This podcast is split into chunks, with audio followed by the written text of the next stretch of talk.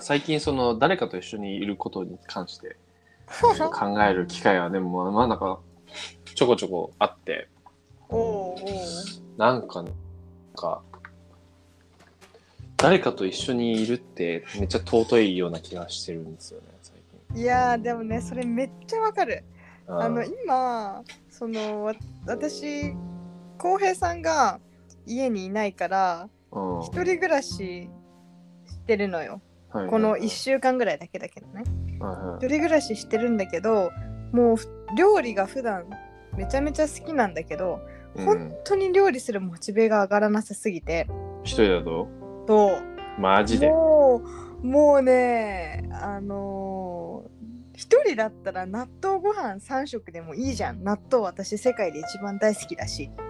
で思っちゃうわけなんですよ。あれでしょみょうがも入れるでしょ？みょうがもえあんま入れない？あみょうが入れないの？あれなんか前作ってなかったっけ？大根おろしよ。あ大根根おろしが美味しいんだけど。あーそう。いやこれなんでかって思ったらやっぱりこう誰かと一緒に食べることで一緒にこう美味しいねって言ったりとか、まあ、一緒に料理したりするのが楽しいから、まあ、料理が好きなんだなっていうのを思ってはいはいえもう本当に一人じゃ暮らしたくないって思っちゃったの？マジで？じゃあ今寂しいんだ寂しい誰か家にいてほしい。マジで？うん。だからそのハッシーが言ってた誰かと一緒にいるっていうことは尊いっていうのは分かるなと思った。そううん。かなるほどね俺はなんかそういう感じではないんだけどね違う。どういう感じなんですか？まあでも俺、まあ、ずっと一人暮らしを、まあ、就職してから今7年目だけどずっとしててうんうん多分一人暮らしはもうだいぶ慣れてるし、うん。うんまあ、東ティモール行った時も一人暮らししてたしだからまそうだね。あ7年半ぐらいは一人でうん。暮らして、まあその時にできてた彼女がいたらうんうん。まあ一緒に過ごすことも別と世話したことがないうんうんっていう感じなんだけどなんか単純にめっちゃこれなんかあんまちょっと恥ずかしくて言いたくないけど例えばコロナかかってちゃって、うん。うんうん。あの結構自宅で死んでいってる人多いじゃんあの自宅療養中に亡くなっていく人みたいなそうね。寂しいと思ってまあ、寂しいよね。一人で死んでいくのはね。俺嫌だなっていや、大普事よ。通に思ったのとうん。うーんなんかうん。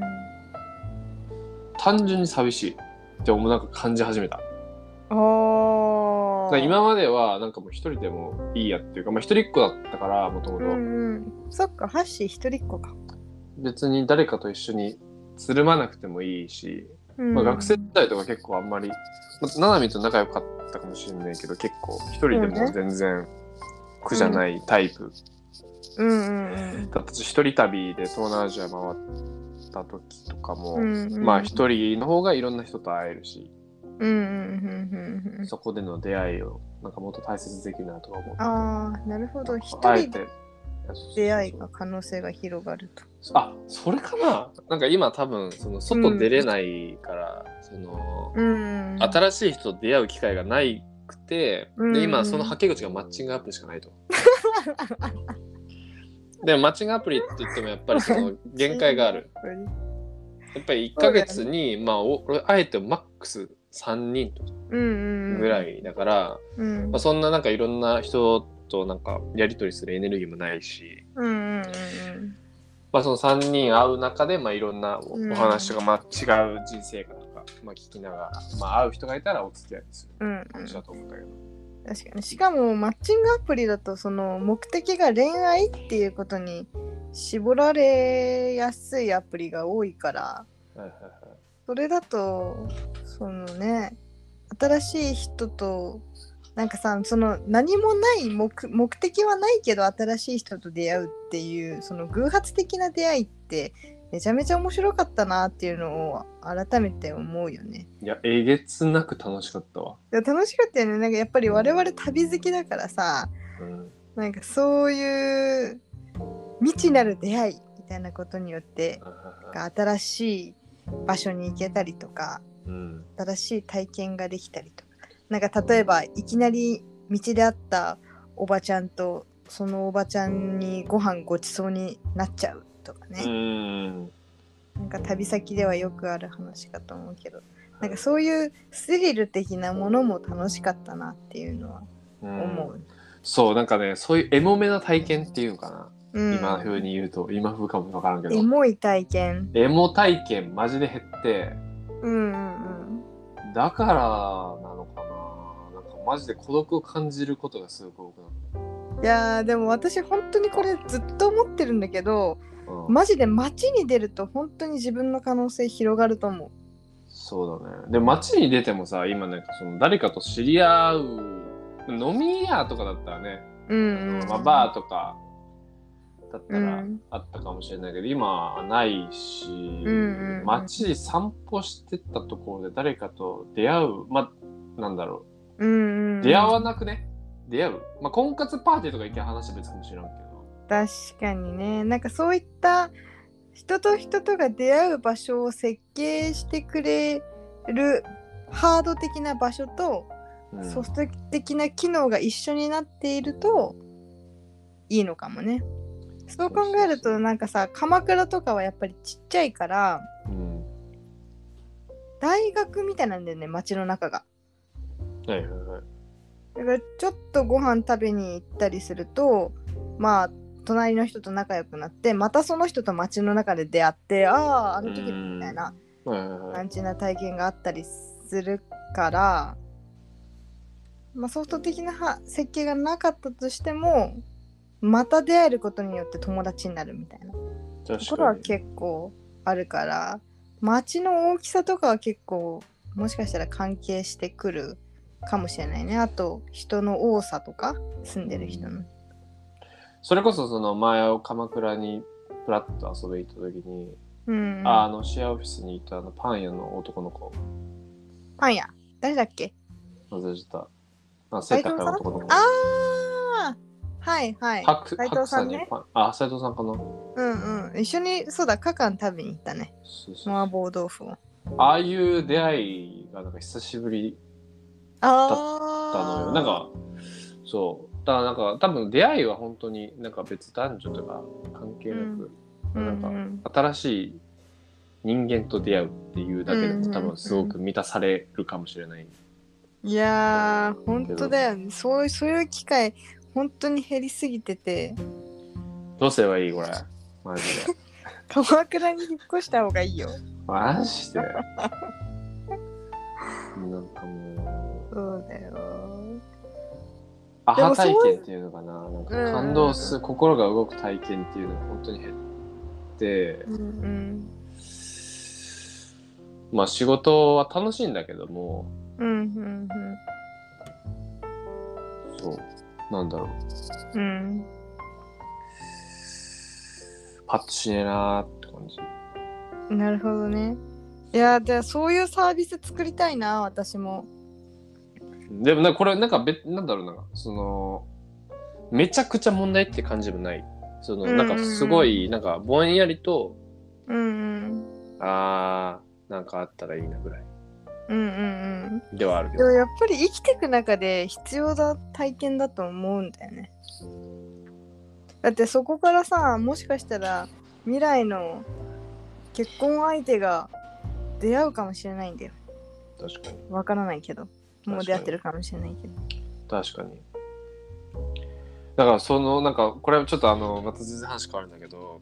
何何？なんかあのーまああのー留学するための、まあ、奨学金うん、もらってたやつ、ああであのーうん。なんか前あのーまあ、仲良かった女の子とか、まあ、あー結局はい。恋愛関係にならなかったけどみたいな、はい、はい、なんかいたね。そうなんかなんかすごい仲良かったんだよね、うんうん、そういうことなんか久しぶりに会って話したいなとかさっき思い始めた。寂しすぎて。言うそれ。寂しすぎて。寂しすぎて。いやなんかそのまあななみもそうなんだけど、うん、うん、なんかきなんかそのなんかでマッチングアプリばっかりやってるとめっちゃそのまあ、29年間お互い生きまあお互い年だった相手が、うんうん29年間生きてきて全く違うバックグラウンドを持っていて、うんまあ、それをなんか一からそのすり合わせしていかなきゃいけない作業ってめちゃくちゃエネルギー使うあからなんかそのまあ学生時代だったりとかにまあ知り合いだった人と喋る時ってめっちゃ安心するうんじゃない、まあ今ななみんともそうね。なんだ？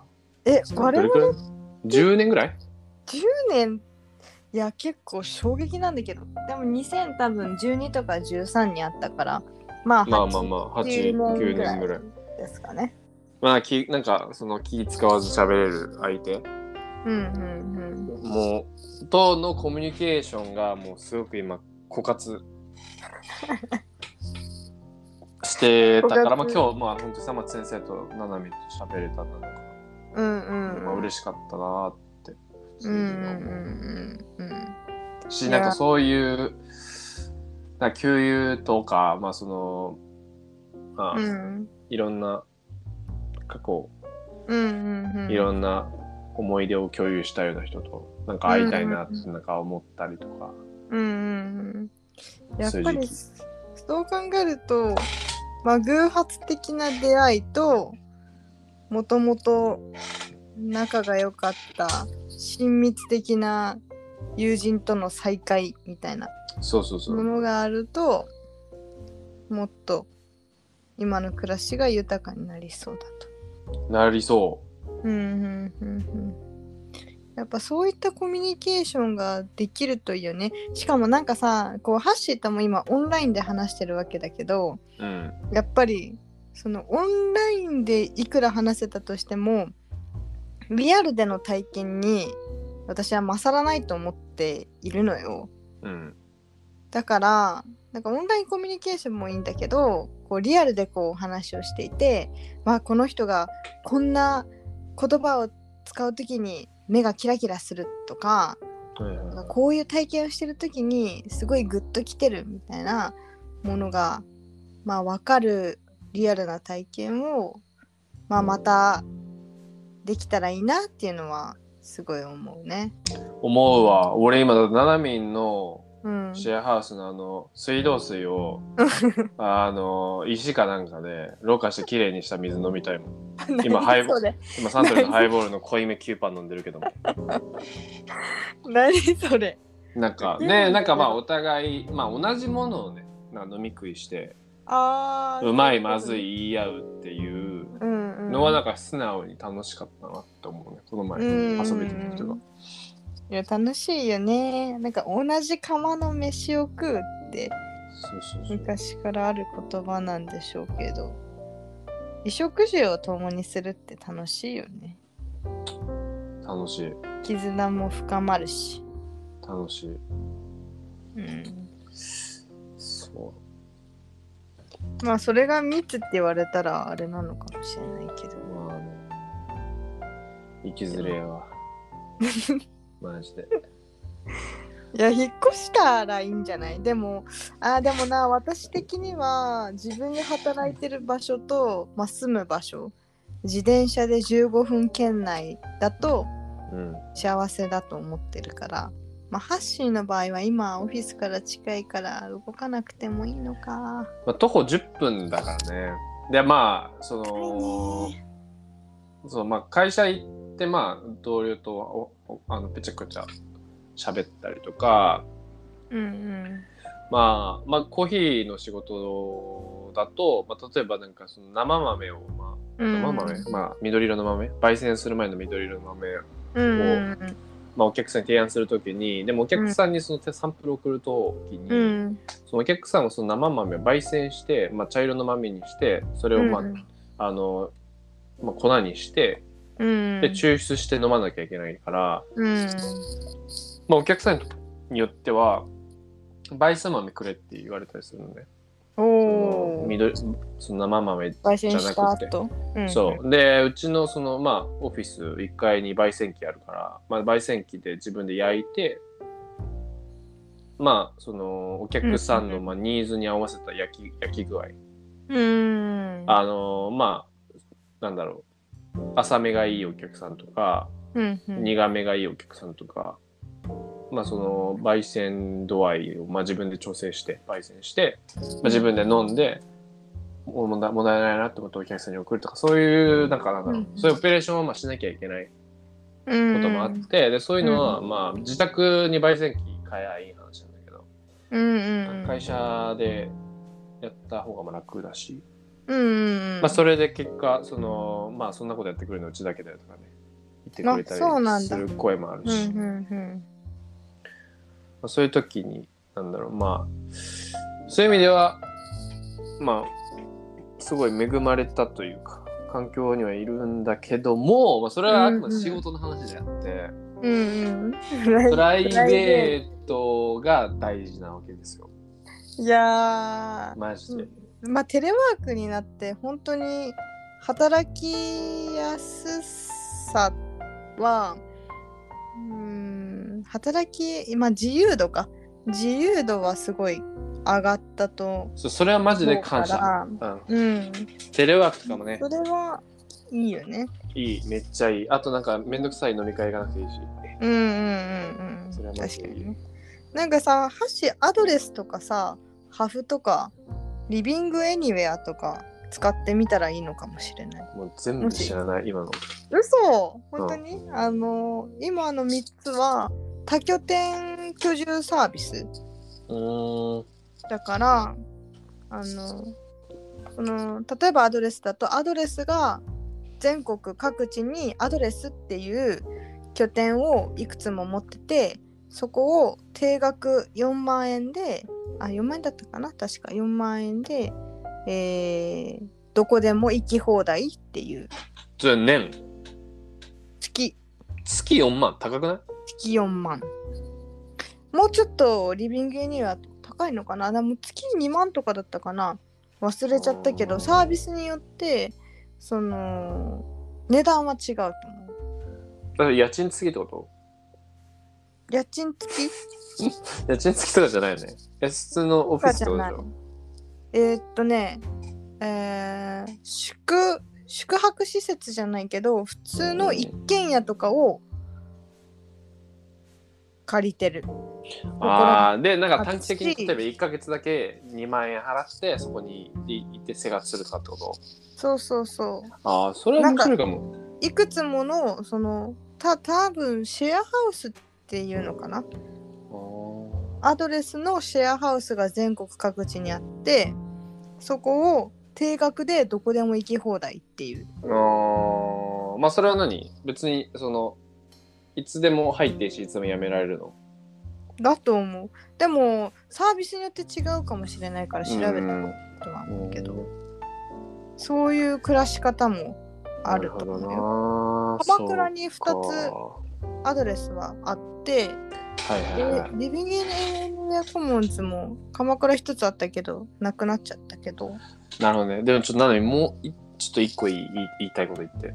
何何何？あのーなんだろうな。なんか俺そういうなんかそのシステムマチックにその開発されているようなプレイスにあんまり魅力感じないの正直俺。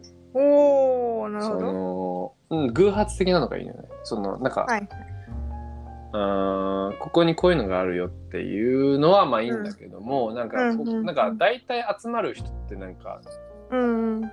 一定のなんだろうなそのあるまあちょっと言い方悪く言うと分類された方々。うんうん。まあそのある固まった思想をお持ちの方々が結うん構集ってるイメージで、それはあんまり好きじゃなくって、うんうんなんか無機質なというか、うんなんかもうそのまんまの人たちがそこにパンっているぐらいの環境の方がすごく心地よくって、うん。うんうんうんまあそこはちょっと難しいなって今話聞きながらうん。思ってはいるんだけどね。まあ旅がうん。足りないんだ旅が。そういうことね。旅した方がいいよ。旅、旅した方がいいんだけどね。旅はした方がいいんだけどね。このご時世このご時世で言うのもあれですけどそうそうそう。なんかそういうとこあるんだよね。なんか。うんうんうんうんまあ決まりきったルールの中じゃなくて枠を外れた方が面白いっていうのは。そうそうそう。なんか、うーん、まあ難しいのかな。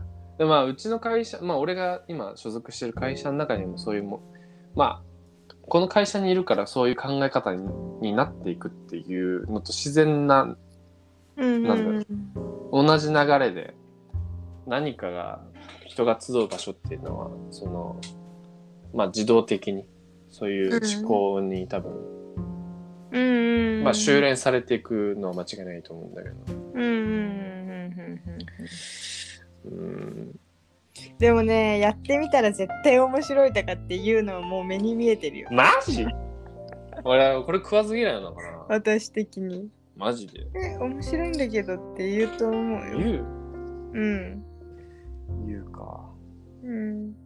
まあ、やってみるのも一つの。まあ確かに確かにうんなるほどねそれ、まあ、テレワークできるわけだね家からね1ヶ月テレワークできると思う。あまあハーフとかだと、あの、シェアハウスじゃなくて、ホテル。ーあ。あでもねちょっとこれ俺ももう一個ある。あの今もうこれちょっと会社の話でちょっと大変申し訳ないんだけども、何？今電話等をしなきゃいけないの俺。そのみんなテレワークしててで会社にお客さんが電話かかってくるとうん。あのまあ誰かがいないといけないってうん。いう環境になってて、うん、でまあ普通だったらもう俺営業やってるからその、うん本来であれば内勤の仕事をしてる方が電話取らなきゃいけないんだけども、うん。まあテレワークしててみんなあのまあ他の駅から、うん。あの通勤してくるからうん。その人が来るまでの1時間、まあ、朝9時から10時とかうん。9時から9時半までは、まあ、大森にいる営業マン大森って言っちゃった その営業マンが、まあ、その火曜日と木曜日は会社に行って電話番をしなさいっていうああ。今決まりになってるから火曜日と木曜日か。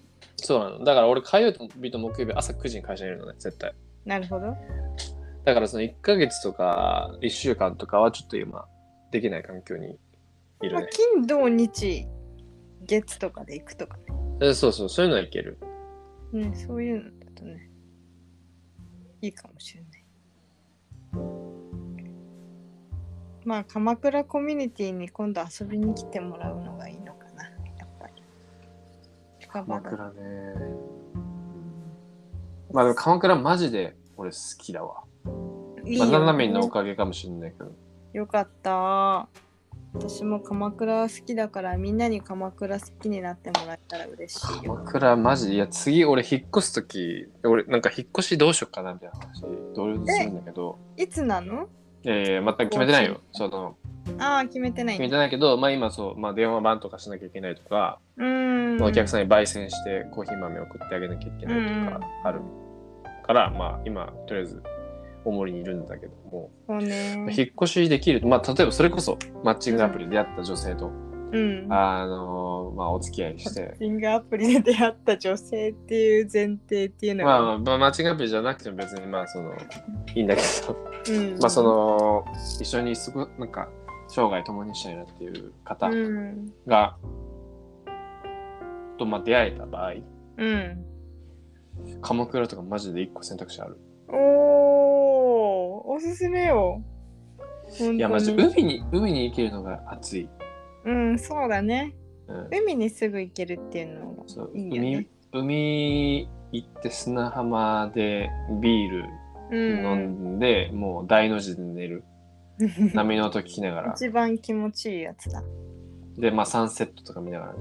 ねえ。でも海に入るといろんなもの悪いものが取れるっていう人もいる。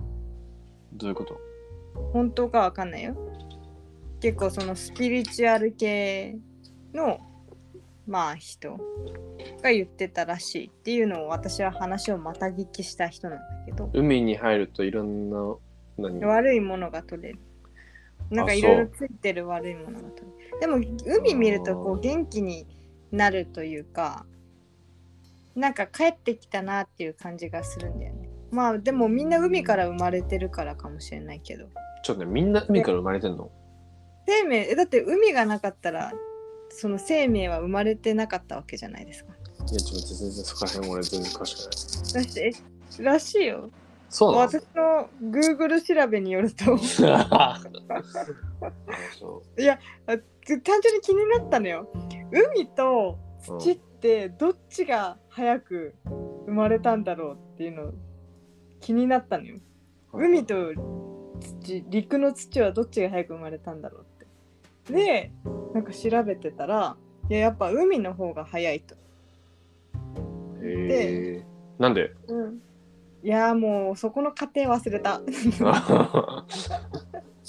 なんか雨がたくさん降って海ができたんじゃなかったかな。確か。なんかまあその前は多分砂とかだったの。砂と土は多分違うのよ。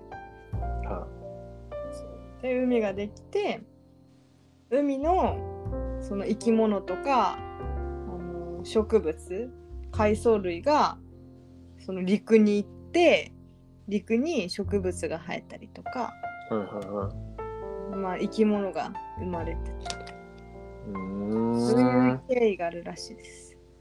ちょっともうちょっと詳しく説明したいけどかなりざっくりな説明になっちゃっでも海はまあなんかもう海大好きた。海大好き。海大好きいいよあ安心する。やっぱそういううーん。海のさあのどっかの季節の海の温度ってあのーお腹の中のあの赤ちゃんできた時に赤ちゃんが入ってる羊水うんっていう液体となんか成分がに似てるのと温度も大体一緒らしいよ。えー、まあでもそうんだからその海から生まれた生き物が陸に行ったからその海のものを体にまだ持ってるみたいなストーリーがあるらしいのよ。はい、信じるか信じないかは信じるか信じないかはあなた次第うです。それもう私の Google 調べによると、もあう気になったね、私は。いろいろ調べたんだけど。えー、いやなんか今ねなんか海の話聞いた時になんかふと思ったんだけど、うん。あのスキューバダイビングししたこと。があってうんうんうんでなんか初めてやった時にうん。うん。なんかまずなんかなんだなんか酸素ボンベみたいなの背負ってうん。私もやったな。やった？うん。でなんか口なんか呼吸の練習して海入るじゃない、うんうん。で俺最初あのなんかロープ使って下降りていくんだよね。そうなんだ。しそう俺の場合はね下降りてってでなんかその気圧の問題でうんうん。そのにあの指当てて、あの抜くことしなきゃいけない、うんうんその気圧を慣らさせ慣れさせるために。ういうん俺最初全然うまくいかなくてでそっから口で吸って口吐かなきゃいけないじゃない。うんうん。で俺なんか鼻ではなんか鼻で呼吸するのがすごい癖になっちゃってるっぽくって、うんうんうん。全然それがうまくいかなくって溺れかけたの、海の上辺で。ボコボコボコボコみたいな。うずるずるずるみたいになって、おやばいみたいな。なって、うん。ほんなんかインストラクターの人がなんかちょっと、ちょっと待って、うんうん。ってなって、鼻、ちょ気圧抜けみたい。で、そこで、はーっと落ち着いて、で結局まあ、その一番、まあ、海の底まで、海底まで行けて、まあ、うん。ファインディングにも的な魚とかいろいろ捕まえたり、にも。つかね、なんか捕まえたり、なんかウニ、なんかわなんかそのインストラクターの方が、ね、ウニ割って、ウニ割って、うん。とかって。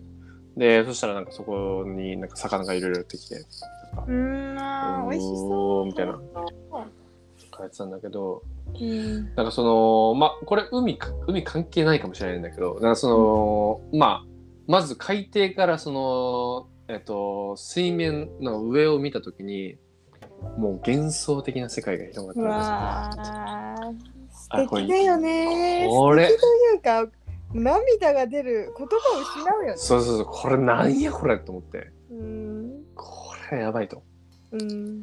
思ったり、その、まあ、あのーまあ、カサゴとか、まあ、いろんな本当に、まあ、普段目にしない、あのーまあ、生き物を見て、うん。まあ、本当息を飲むし、うん。まあ、その口でずっと呼吸、まあ、できるようになってうん。いるわけだけど、まあどどこかしらに呼吸にちょっと怖さみたいな。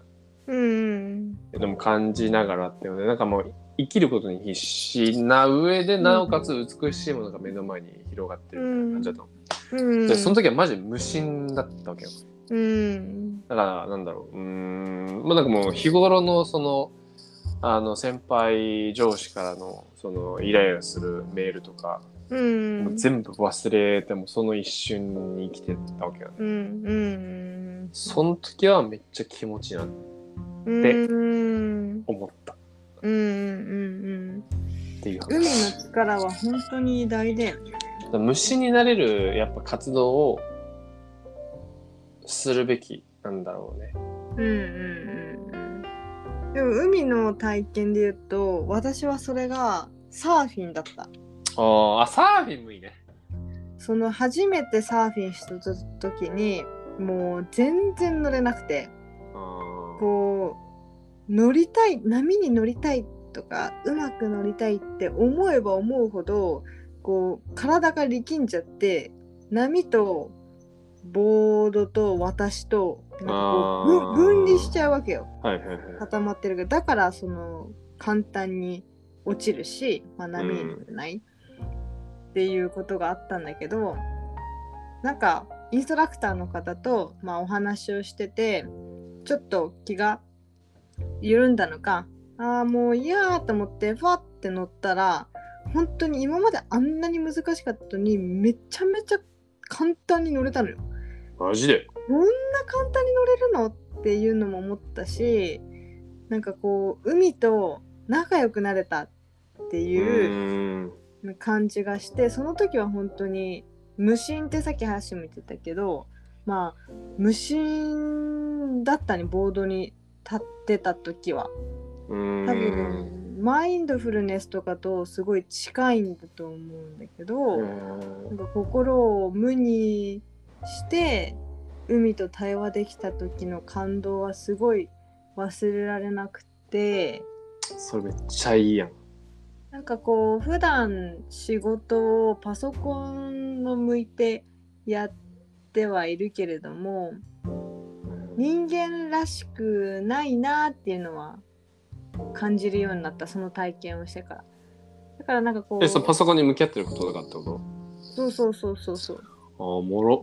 う。んへえなんかそのその体験をしてからやっぱり自然ともっと触れ合うこととかするすること？触れ合うう体験をすることがもっと人間らしくてきっと本来はそういうところにいるのが人間なんだろうなっていうめちゃめちゃ感じたのが去年の夏。一日中パソコン見てるよねマジでね普段働いてるとね日中とかももちろんパソコン見る機会がほとんどだと思うし。でもやっぱりそういったデバイスから外れて自然の中で生きるっていうことはなんか言葉にしたら単純だとは思うんだけどうん。大切なんだろうなっていうのを感じている。確かに。俺あの昨今にさサーフィン誘ってもらって歌って言ってたね。そう。言ったっけこの話そのサーフィンした時にうん。めっちゃ印象に残ってるのがうん。あのボード持って浮いてて、波が来るのを待ってる時うん。がもうめっちゃ好き。気持ちいいよね。めっちゃ気持ちいい。なんかその、結構遠くの方見なきゃいけないじゃん。うんうん。遠くの方を見てなんかうわあの波ちょっと来るかなみたいな。うんうんうん。あれちょっとちっちゃいんじゃない？みたいな。まあ、あの時はめっちゃ、それが楽しいんだよこれね。無心やなと。いや、そう、さっきの話なんだけど、うん。その、まあ、結局、その、なんかもうその波だけに集中してるし、うん。その、まあ波だからもう自分の力でどうしようもないうんうんうんからもう来た波に体を委ねるしかないっていう、うん。うん、ほんとほんとそれスだよ。ポーツとしてはマジでもう自然のうん、もう、あのもう自分ではどうしようもないっていう前提のもと、楽しむスポーツっていう意味ではマジサーフィンめっちゃいいなと思う。わかるなんかさ中学とかさ高校とか小学校でやってきたスポーツって、うん、ほぼ人間の手によって作られてきたスポーツだと思うのよ。ああおもろいなそれは。こうまあ、サッカーとか野球とかバレーボールとか、だからなんかそのなんとなくうまくやればうまくできるみたいなところはあると思うんだけど、そのサーフィンとかってもう海と対話して海とこう調和しないとマジで波に乗れないスポーツだから、もうもう本当に自然との対話なんだよね。だから私あれスポーツだと思えないんだよね。マジで？そこまで言う？うん。もう自分と自然との対話で成り立ってるようなものだなと思う。ただそのそのももちろんプロサーファーとかいるからもしかしたらうんもうその領域になる人たちは、まあ、そういう世界じゃないのかもしれないけど私は今の私はそう感じる。すごいな。なんかうん。おもろ。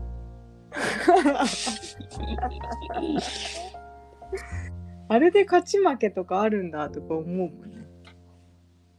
えその野球とかってこあサーフィンとかね。とあサーフィンああ。点数をつけてとかどうどれぐらい綺麗に乗れたかとかうんそういうのだと思うね。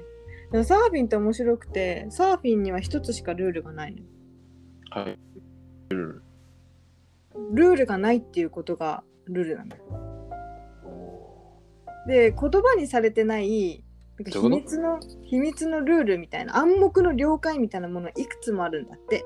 はいはいはい。あのあの中で。他のな波に乗ってる人のところ波乗っちゃダメとか。そうそうそうそういう、うんでもそれはルールじゃなくて暗黙の了解っていうサーファーサーファー同士でのはいはいは違うらしいね。それも面白いなと思って。だからサーフィンのあの入り込めば入るほどそのなんか暗黙の了解っていうのがどんどん分かってって面白いって聞いたい。こと。ああ。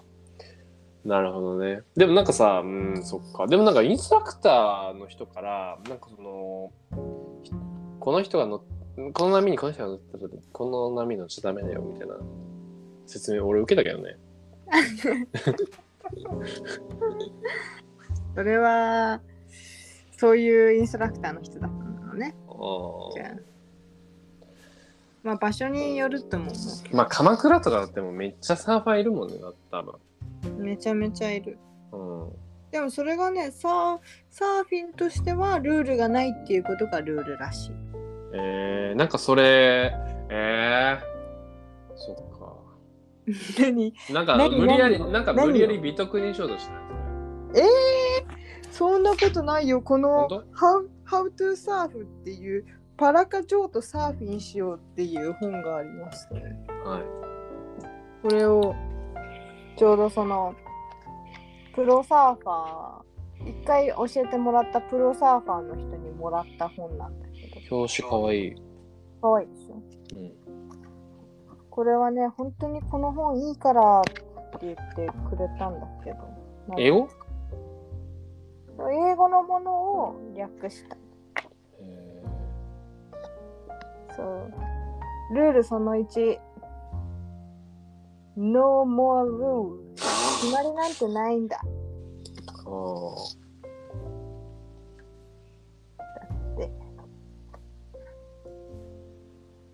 どういうふうにサーフィンするかとか。ロング、ロングかショートとか。そうそういうのは書いてあるんだけど本当にルールは書いてない多分乗り方とかこういう波に乗ったらいいとかそういう How っていう部分はあるんだけど多分あ、死においでよえ、いい？行くよ、マいつジで。でも本当に。できいつでもできるよ。サーフィン。で、ななみんってさ、持ってるよ。持ってんの？持ってる持ってる。え、ま、うちのハードだから乗りにくいとは思うんだけど、ロンソフトとハードっていうのがあって、はい。まあ、硬さ？うんの話。でボードの硬さってこと？そうボードの硬さでソフトの方が柔らかくて浮きやすいハードは硬くて重いから沈あ、みやすいそうなんだ。へえ。でうちのはハードでまあロングなんだけどうん。ロングが一番乗りやすいうん。なんか俺前ロングだったと思う。インストラクターに教えてもらった時に。でも一番最初だとロングのソフトだと思あうでうちはロングのハードー。怪我しやすいってこと？怪我しやすいみたいな。ああ怪我はしやすいと思うあぶつかったらもちろんハードだから痛いとかあれなんか足にくっつけんの？なんか。ああリーシュはつけるもちろんつけるむしろハードの方がつけないと危ないあ、そう。つけないで飛んでっちゃって誰か海水浴してる人に当たっちゃう、ああ、なるほどね。確かにそういう危。険性があるからあやっなんか、やっぱね、そう。やっぱ偶発性がおもろいん。今、なんか、思い出した。このトータルの話、その、誰か知らない街に行って知らないそこら辺のおっちゃんと出会うとか、うん。サーフィンやってて知らない波とか今まで、うん。まあ、全部違う波やん多分。うんちょっと。は、うん。でそこをなんか全力楽しめるようにするとか、うん。うん。その偶発性を楽しむ時間が今限りなく少なくってすごいやきもきしてるんだろうな、うん。今なんか思った。うんうんうん。その偶発性を自分の中で増やしていくと本当に面白くなってくるよねまた。そうそうそうそうそう。もう決められたレールがもういっちゃん嫌い。うんうんうん。って言いながらサラリーマンしてるけども、うんうんうん。でも私もなんかそういうサービス作れたらいいなって思うみんなでマジ偶発性も偶発的に。街の中の人と出会える。確かに。じゃあいやー。我々の結論としては偶発性ということでよろしいでしょうか？はい。大丈夫です。終了。今それこそ俺なんかあの阿波踊りであのおう。ーそうコロナ前ね。あの高知行った時に阿波踊りした時のあの高揚感とか、もうみんな一つのことやってながら、あのね、すごい熱気があるんだけど全く知らない人とかも関係なくみんな踊り狂っみたいな、うんうん。もうあの空間めっちゃたまんなかったの。へえめっちゃいいえ最近心が動いた瞬間って覚えてたりする？心が動いた瞬間。まあでも心が動いた瞬間はあのこれ言ったかもしらんけどブラジル人とズームしてた時。あー涙を流し合いながらおいや話しした涙いやな涙流し合ってはないけどなんかその、うん。まあすごい個人的なんか自分の中で心が動いた。うん。あのまあこの人と一緒に仕事したいなって改めてなんか自覚できた瞬間。うん。うん。はなんかそのそうそれは仕事の中だね、でもそれでが仕事の中であるって素晴らしいことだと思ううん。その時はなんかあズームでもこうやって心を通わせられるんだ。地球のうん。反対側にいる人とって思ってすごく感動した。うんえ私なんだろうな。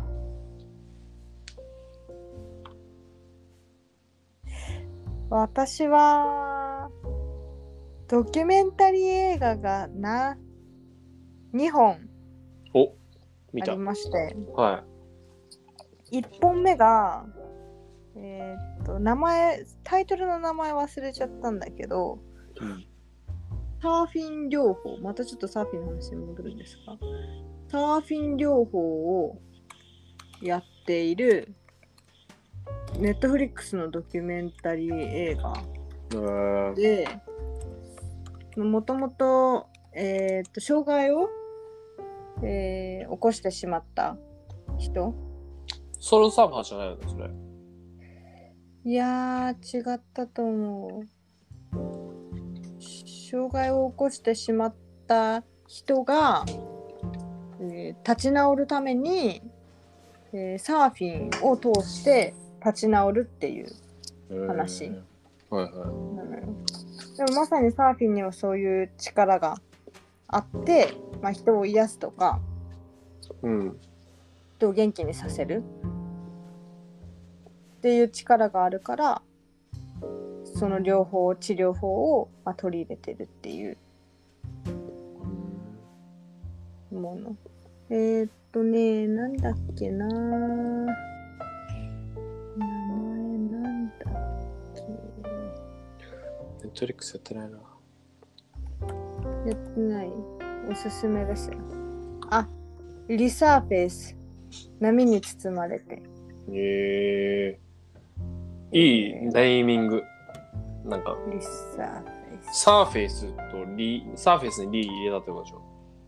そいいね。その単語初めて聞いた Resurface でもう一つがこれはドキュメンタリーじゃないんだけどはい。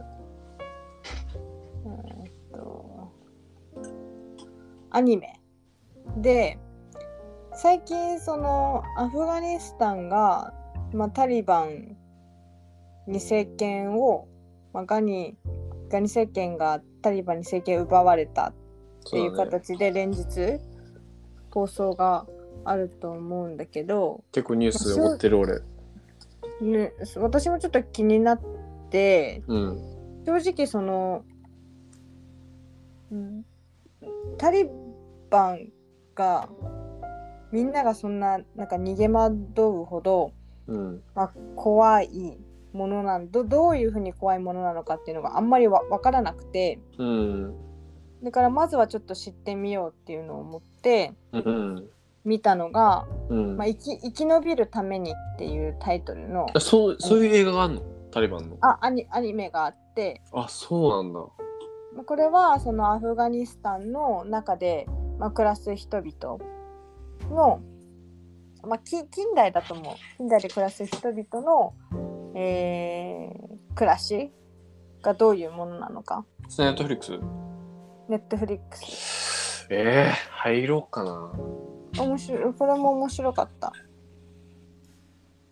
でまあ面白かったって言言っちゃったら本当に申し訳ないんだけどうん。そのアニメの中ではもう女性は全く一人で外に歩けない男性だけ男性とじゃないと、まあ、外に歩けないし男性とじゃないと物も何も買えないっていう社会ででお父さんがまあ、えーお父さんと娘2人とお母さんとあと2歳ぐらいの子供うん。の、まあ、5人家族の家がまあその主にメインで出てくるんだけどその唯一の男性であるお父さんが、うん。まあ、牢獄に入れられてしまってオーマイグンです。まあその全然悪いことはしてないんだけどそのタリバンに歯向かったっていうので、うーん。まあ、牢獄に入れられたっていうだからもう女子だけで女性でもその家庭はもう3人とも女の子だから出歩けないよね。そう出歩けなくてもう食事もまあそこをつきそうになると。って言った時にまあどうしたかっていうと一番下の女の子が髪の毛を切って男の子のふりをして、なるほど。まあ、町町で、まあ、商売をしたりだとか、まあ、働くで稼ぐでうんったことに挑戦したっていうお話なのよ。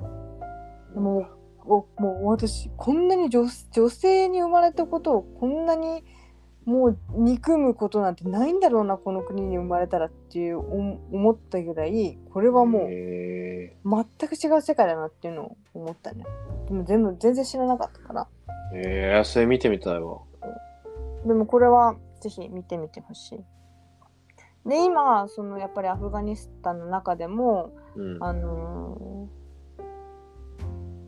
女性が仕事に、まあ、つけるように教育をちゃんと受けられたりだとか今までのこの20年間はしてきたけれども、まあ、その政権が奪回されたことによって街の中にある女性の像とかそういうのも結構看板が広告が塗りつぶされたりだとか少しずつされているみたいで、まあ、今後女性の働き方とか生き方とかがどうなってくるのかっていうのは追っていきたいなと自分の中でもまあ思っているっていった感じ。なんかタリバンのスポークスマンがさ、なんか、うん、インタビューなきなんか、その、されしてた時に、女性の権利は守りますよ。何々の元でね、みたいなね。すげえ抽象的な解釈。うんうんうん。あれ？声聞こえなくなった。え？あえ、なんとかの解釈でって言ったところからな。その、本、その、なんだ、あのー何々の元で、みたいな、何々の法の元うでん、女性の権利を守られます、みたいなことを言う、スポークスマンが言ってて、うん。うん何それ？って思って、うんうんうん、まあ俺そっから追ってないんだけど、うんうん、なんかすげえ含みある言い方すんな、この人、みたいな、っていう印象があって、でその元々の法律が確かシャリーヤとかだっけ？なんか忘れちゃったけど、あーどうなんだろうなそのなんかイスラム法？これもでも間違ってるかもしれない。これ、ま、多分間違ってても申し訳ないんですけど。その10 12歳以上の人はそもそももう結婚するから女性は文字も覚えちゃダメっていう、まあ、教えだったから昔ははいは昔はって言ってもちょっとごめん本当にこの何年から何年とか言えないんだけどだから女性の権利っていうのがすごくやっぱり低くてい。うん。文字も書けないから仕事ができないって。言ったところとか、まあ、結婚させられるためにもう12歳とかまだ子供じゃん。そういった子供が、まあ、性奴隷として、まあ、結婚させられるとかうんだからどうしてもその女性の社会的立場がすごく弱くなってしまうっていうのが、まあ、前々のものだったからうんでそれがねその法の下でっていうのがどこまで、まあ、教育受けられるのかとか働けるのかとかうん。気になるところではあいや、る。マジでな、俺全然知り合いいないからさ。私もまあ、メンタリティが理解は、理解、理解、理解しようにも、だから、うん周りにそういう人がいないからな。なんかもうニュースでしか見れないうんそうよね。けどね。なんか分断主義が進んでる印象を受けるけどね。うん各いやでもさいやなんか思うけどみんな自分の正義があるわけじゃない、私も私の正義があるしうん。ハッシーもハッシーの正義があるしうん。なんかそれってその人にとっては間違ってないことだと思うのよだその人にとって正義だから、でも私からすると、まあ、ハッシーの正義は正義じゃないかもしれないそうだね。だからそそこであなたの正義は正義じゃないですよねっていう話し方をするといやこれ正義だからなんでそんなこと言うの？みたいな形で、まあ、対話じゃなくてバトルが生まれるっていうう、ん。だからもうみんな間違ってはないんだけど対話ができたらいいんだろうなっていうのはすごく感じるみんなの正義があるからそれは。